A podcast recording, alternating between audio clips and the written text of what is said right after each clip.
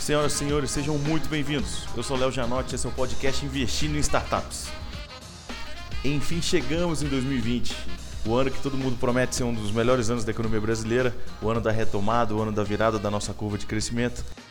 E a gente começa o ano sem convidados, mas é, eu quis trazer de novo, a pedido aí de algumas mensagens que eu recebi, trazer de novo o formato de só falas minhas, sem nenhum convidado, só para a gente poder comentar um pouco do que tem acontecido na indústria do capital de risco, em especial aí na, na rotina com as startups, sejam novas investidas, seja a procura da nova investida, sejam aquelas que já estão no portfólio que a gente vem ajudando a crescer. Então, reuni alguns pontos aqui sobre minhas percepções para 2020, queria compartilhar com vocês. Espero que vire uma rotina aí da gente sempre trocar qual a nossa percepção do ano, os planos, enfim.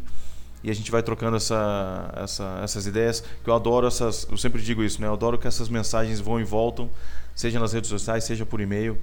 Fico muito feliz com essas contribuições. Só antes de gente começar, reforçando então, para entrar em contato comigo, contato arroba Janotti, pelo Instagram, Léo Janotti, Twitter também, Léo Janotti. É, eu fico super feliz, meu site também, leojanote.com.br. Eu fico super feliz de receber todas as contribuições e assim a gente vai moldando o conteúdo. Um dos pedidos foi que a gente falasse um pouco mais sobre as rotinas da indústria, não só, não só trazer convidados, que eu acho muito legal, acho muito bacana, muito rico essas conversas, mas também trazer alguma coisa do que tem acontecido na minha rotina aqui, compartilhar com vocês, vocês compartilhem um pouco do que vocês têm vivido e assim a gente vai fazendo a indústria crescer como um todo. Sejam vocês empreendedores, investidores, curiosos, gente da, da indústria, tem muita gente é, afeita à indústria, mas que não faz parte da indústria de capital de risco, como consultores, como gente que está em banco de investimento, que sempre quis entrar ou tem a vontade ainda de entrar na indústria e é, vem aqui no podcast e ouve esses conteúdos para poder, de alguma forma, se inteirar do que está acontecendo. Então vamos lá, sobre 2020, qual é a minha percepção? Eu dividi ela em três pontos, só que antes de trazer os três pontos, eu queria perguntar para vocês: vocês estão falando 2020 ou estão falando 2020? Eu ainda tô com essa dúvida, ainda não, não, não, não caiu a ficha para mim. É, manda para mim aí as, as, sugestões de vocês. É, por enquanto a gente segue com 2020, que tem sido é, o mais comum na mídia aí, né? Dos três pontos que eu queria trazer para vocês, uh, o primeiro deles, que para mim é uma conjunção, tá? Seria o que o Delfim Neto trazia como tempestade perfeita, ou seja, de que forma a gente é, reúne algumas tendências que vão construir a tempestade perfeita para esse ano de 2020. O primeiro ponto para mim é um alto nível de liquidez na economia brasileira. A gente bateu em dezembro de 2019, só para vocês terem uma, uma, uma, referência, a Ambima, que é a associação que reúne as principais informações aí sobre mercado de capitais no Brasil, ela apresentou a estatística de 5,4 trilhões de reais em fundos de investimento no Brasil. Né? É, 2,3 mais ou menos está em renda fixa, o restante é distribuído nas outras classes de, dos fundos de investimento.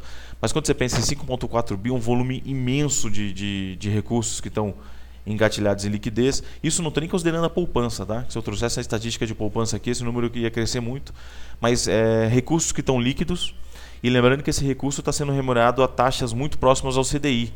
E o CDI, o Certificado de Depósito Interbancário, ele é uma referência da nossa taxa básica de, de remuneração, é basicamente a taxa de referência da titula, da, dos títulos públicos brasileiros, que são o, a base dos nossos investimentos em renda fixa, ou seja, boa parte desse capital está sendo remunerado a 4,5%.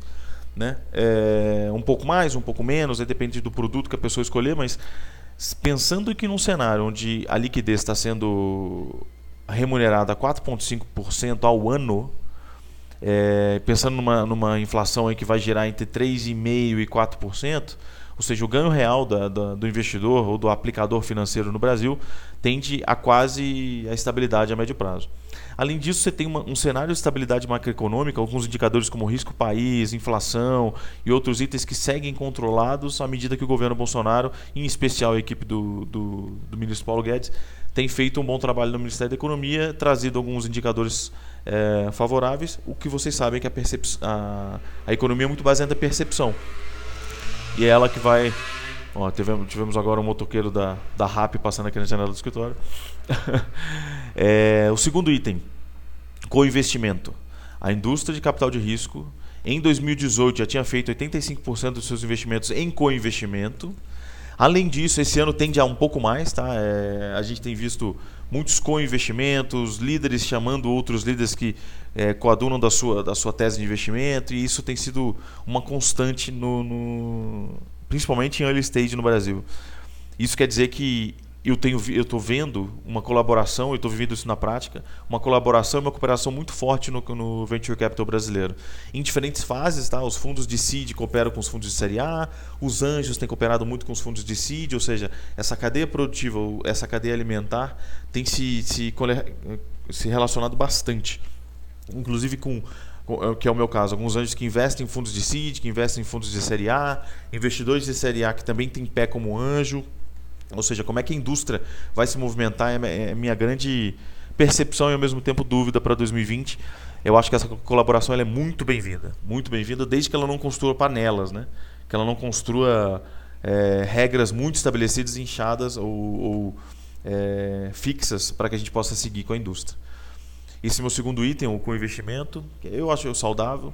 E o terceiro item, é, eu acho que a indústria está muito clara do entendimento dos seus papéis. Acho que faz parte do processo de amadurecimento. Né? A gente, de alguma forma, tem ganhado volume, mas ao mesmo tempo experiência. Uma indústria que vem muito forte desde 2012, em especial tem muitos players antes disso, claro, mas ela ganhou volume em 2012 a 14 e a partir disso é, algumas, alguns cenários de liquidez dão para os investidores a possibilidade de fazer é, mais e melhor e ao mesmo tempo ciclos de empreendedores, ou seja, já tem empreendedores de segunda e terceira viagem que trazem não só liquidez, mas trazem muita experiência. E essa experiência tem sido riquíssima. Eu, em especial, confesso que eu tenho trazido muitos empreendedores para dentro do, dos investimentos, mesmo que não seja naturalmente para eles é, se tornar anjo, mas eu acho que essa experiência é tão rica, é tão válida para as nossas investidas que a gente tem forçado um pouco esse, esse papel e tem sido muito benéfico. Um outro ponto desse, desse amadurecimento da indústria é que antes, eu brinco aqui no escritório, que a gente fazia um low hanging fruit. O que é o low hanging fruit? É quando você chega num, num, pomar, por exemplo, numa árvore frutífera, e você puxa aquele, aquele fruto mais novo e que está baixinho, sabe? Desculpa, um fruto mais maduro e que está baixo, assim. Você só pega e não tem muito esforço para colher. Era assim a indústria quando eu comecei. Ou seja, as oportunidades de investimento eram, eram, eram poucas, mas eram muito boas, elas estavam muito presentes e muito próximas, e não, não necessariamente você tinha que trabalhar muito para gerar oportunidade, elas vinham. A gente, é, o primeiro, os primeiros anjos acabaram se tornando para-raios né, dessa indústria nascente. E para mim, eu me beneficiei disso, né? boa parte dos deals foram deals naturalmente construídos, a coisa não foi forçada. Mas a partir do momento que a indústria se torna mais madura, se desenvolve, mais players vêm, mais liquidez vem, o que é muito bom, mas ao mesmo tempo te força a procurar mais oportunidades melhor, ou seja, você tem que entrar mais na árvore para catar aquela fruta que te, te agrada mais. E aí, para isso, você tem que consolidar a sua tese enquanto investidor, ou seja, qual que é a sua contribuição efetiva? Lembrando que o que a gente faz como anjo não é não é só colocar dinheiro, a gente está colocando dinheiro e muito conhecimento, muita experiência, rede de contatos, enfim. A gente tem que deixar muito claro para os empreendedores e para essa indústria como um todo que somos anjos que valem a pena é, fazerem parte daquela história que vai ser construída. E para isso, você precisa deixar muito claro qual é a sua contribuição, ou seja, no que você é bom, ou seus pares, né, principalmente nós como rede, é, a gente precisa e aí eu digo como redes de anjo, né? A gente precisa saber exatamente quais são os nossos pontos fortes, quais pontos a gente vai conseguir ajudar, contribuir para que a companhia se desenvolva. É, não adianta mais a gente ficar sentado esperando que as oportunidades apareçam é, e você não saiba efetivamente qual é a sua contribuição. Os empreendedores já estão mais maduros, os programas de aceleração, os próprios investidores, e a gente tem que deixar muito claro: olha, a minha contribuição é no ponto A, B e C, e para isso eu construí uma tese de investimento seja ela econômica, seja ela técnica. Eu gosto de empreendimentos nesse sentido. Então, é, foi um desafio para mim muito forte. 2018 e 2019 eu venho trabalhando isso, de que forma eu tenho é, as minhas contribuições bem delineadas e, e, com isso eu consigo comprovar as minhas contribuições né, ao longo, claro, das minhas 11 investidas, mas não só dos casos de sucesso, mas dos casos de insucesso também, ou seja, o que, que eu consegui contribuir o que, que eu não consigo contribuir, isso vale tanto quanto. E o que a gente tem em algum momento também feito na indústria é como é que, a partir do momento que a gente tem esse amadurecimento, e os players vão se consolidando e mostrando quais também são suas contribuições. Ou seja, qual é o fundo de seed que no cenário de venture capital brasileiro eu tenho afinidade, os meus empreendedores têm afinidade e a gente consegue construir uma história de sucesso a partir do ponto que eles vão ajudar a contribuir. Ou seja, eu vim até aqui, eu contribuí, trouxe essa, essa companhia até aqui, mas eu preciso de parceiros que levem essa companhia para os próximos estágios. É, e tem sido um baita de um aprendizado, é, não só entender qual é o meu papel, mas entender também quais são os papéis e, e, e sinergias que eu tenho com outros players né, na, na indústria. Tem sido muito legal. Em especial, minha experiência na Honey Island, que é o fundo que a gente criou aqui na, em Curitiba, é capitaneado pelos os criadores do Ebanks, que nesse meio do caminho, inclusive, viraram unicórnios. Né? E a gente tem aprendido muito lá dentro. É um fundo muito diverso, né, com diferentes cabeças. E a gente tem aprendido muito, não só com, com a nossa contribuição, mas também é, o que a gente pode contribuir junto. Né? O que forma essa sinergia de um mais um se torna três. Né? E o que eu tenho visto também dessa parte do entendimento de papéis, você tem novos players corporativos, as grandes indústrias, é, empresas da, do Brasil se, criando suas áreas de corporate ventures, e isso tem trazido um outro cenário é, para dentro da indústria, ou seja, como é que esses players que antes estavam sendo é, inovados, digamos assim, ou disruptados né, no termo do mercado, eles agora vêm para a mesa, vêm para o jogo, trazendo capital, trazendo experiência, trazendo possibilidades de integração, é, e ao mesmo tempo eu participei de uma dessas operações de que eles chamam de aqua, de aqua hire. A gente não pode esquecer, eu falei, eu falei disso em outros episódios, vou falar depois, eu vou fazer um episódio, um episódio específico sobre saídas, mas a, uma das coisas que eu tenho refletido muito é que as saídas no Brasil são feitas nesse ambiente corporativo. Né? É, a gente ainda não tem um, um mercado de capitais ainda, e eu reforço muito esse ainda, não temos um mercado de capitais maduro o suficiente para produzir IPOs, enfim, e uma série de outras coisas. A gente não tem um mercado secundário capaz de dar liquidez para os investidores. Então, os sistemas de, de incorporação ou de aqua-hire, que a gente chama, que é o, ele, as empresas chamam os empreendedores para dentro e dão liquidez para os outros players do, daquela investida, eles têm sido muito benéficos para o crescimento da indústria por trazer liquidez e, ao mesmo tempo, escalonar ou permitir que modelos de negócio que estavam é, construídos numa base de uma startup consigam manter essa cultura ao mesmo tempo que estão dentro de uma grande corporação. Tem sido bem interessante.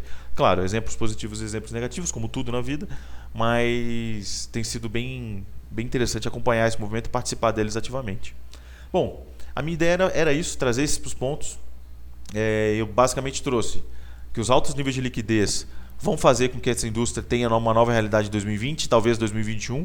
Isso é muito dinheiro disponível e mal remunerado na renda fixa.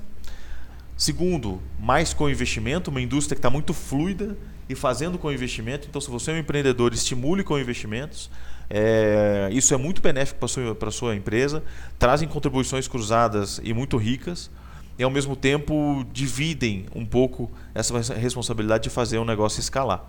O terceiro item que eu trouxe foi a questão de entendimento de papéis, ou seja, uma indústria que amadurece, ela começa a deixar muito claro quais são as suas contribuições em partes e entre os investidores. Eu acho que esse é um dos grandes é, pontos de desenvolvimento no, no, ano de 2020, que é a gente saber efetivamente qual a nossa contribuição direta e ao mesmo tempo ter players e parceiros que possam trazer contribuições cruzadas e, se, e e com muita sinergia para a nossa própria contribuição. Feito? Era isso que eu queria compartilhar com vocês. Acho que 2020 vai ser um grande ano, eu estou muito otimista. É, eu sei que as pessoas mais próximas vão dizer que eu sou um otimista mesmo, mas eu, é, eu acho que eu estou realisticamente otimista. Ou como diria Caio Coppola, eu estou um otimista vigilante, ou seja, não perdendo nunca os pontos de atenção da, do radar mas eu sigo numa rota muito positiva para esse ano. Espero que para vocês também, que a gente faça bons negócios. Se a gente puder contribuir de alguma forma, é isso aí, leojanote.com.br, contato arroba leojanote.com.br, Instagram, e LinkedIn e Twitter, Leo Janote. Lembrando que Leo Janote é com J. É isso, gente. Bom 2020 para vocês. Vamos acelerar porque o ano vai ser muito bom.